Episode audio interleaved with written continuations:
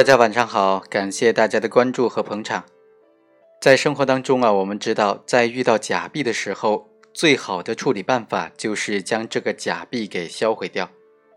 但是啊，有很多人他偏偏要打这个假币的主意，刻意的购买假币，然后运输假币，持有假币，最终使用假币。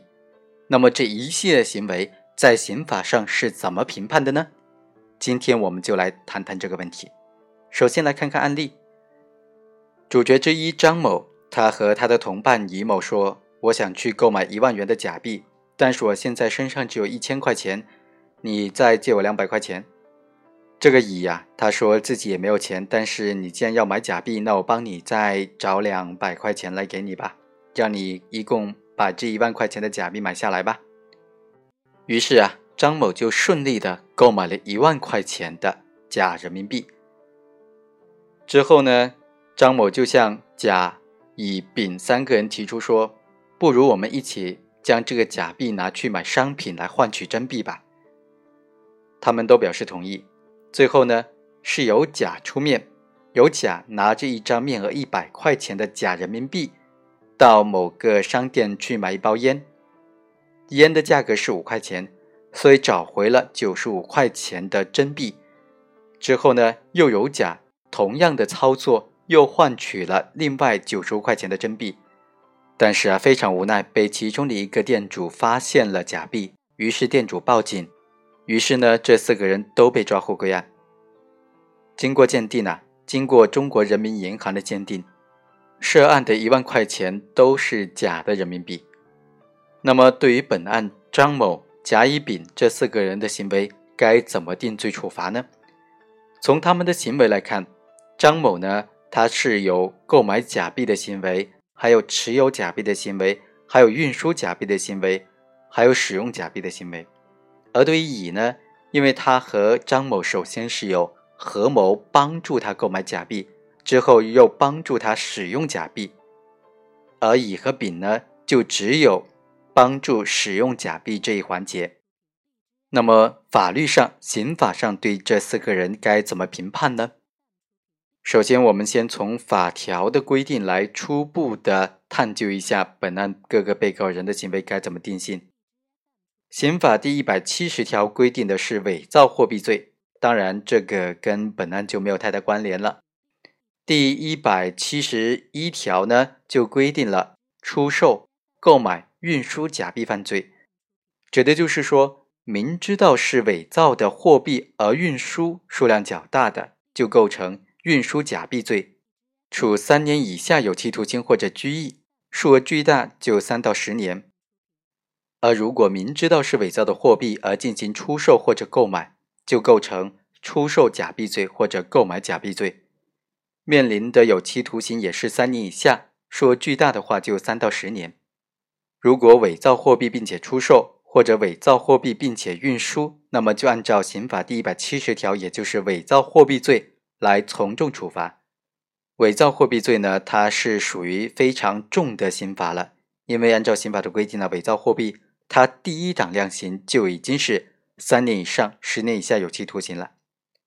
这就是出售、购买、运输假币行为的定性和量刑。刑法第一百七十二条又规定了持有和使用假币的罪名，明知道是伪造的货币而进行持有和使用，数额较大。就构成了持有、使用假币罪，三年以下有期徒刑；数额巨大就三到十年，数额特别巨大就十年以上了。另外，根据司法解释的规定呢，行为人如果在购买假币之后使用的，就按照购买假币罪从重处罚；如果行为人出售、运输假币构成犯罪，同时有使用假币的行为呢？那么就应当按照出售、运输假币罪和使用假币罪来数罪并罚。以上啰啰嗦嗦说了这么多呢，其实是因为确实是它的涉及到的行为啊，有非常多个，有伪造、有出售、有购买、有运输、有持有、有使用，有六个关于假币的犯罪行为，所以在具体分析的法条的时候，就涉及到非常繁杂的。好几个法条以及好多个量刑档次，这个当然有点费脑筋哈。大家如果想要搞清楚的话，不妨多听两遍喽。当然我知道这样听起来的话会非常的枯燥。那么我们结合案件来具体分析分析。首先第一个问题，对本案当中张某的行为该怎么定性？张某他有购买假币，而且购买之后持有使用假币。那么按照以上的法律规定，就应当以购买假币罪来定罪处罚，并且是从重处罚了。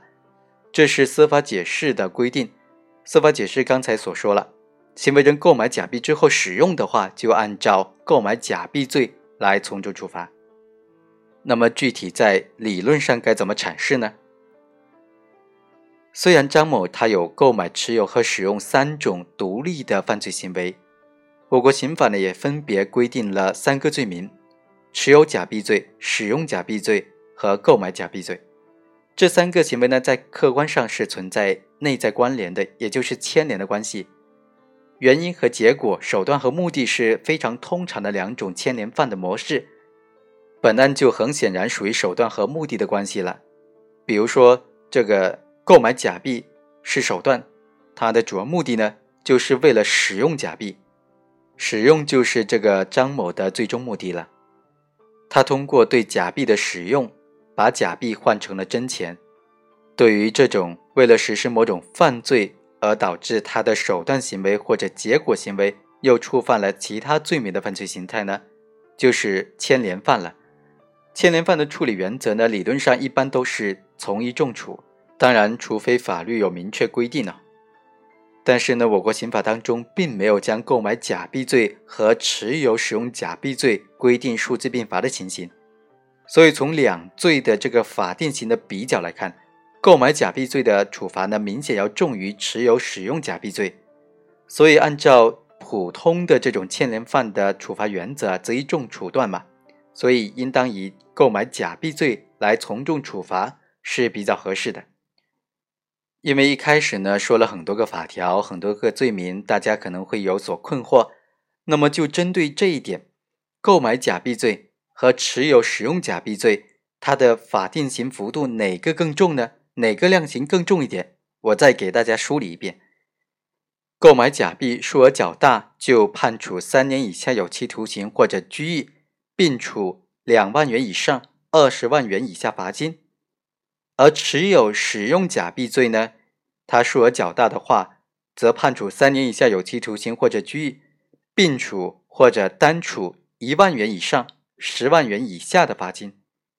很显然，从第一档量刑幅度就可以明显的看出，购买假币罪它的量刑是更重的。所以，本案张某的行为应当是购买假币罪来定罪处罚。今天就讲到这里。对于其他三个人的行为该怎么定性呢？我们下期再和大家继续来分享分析一下。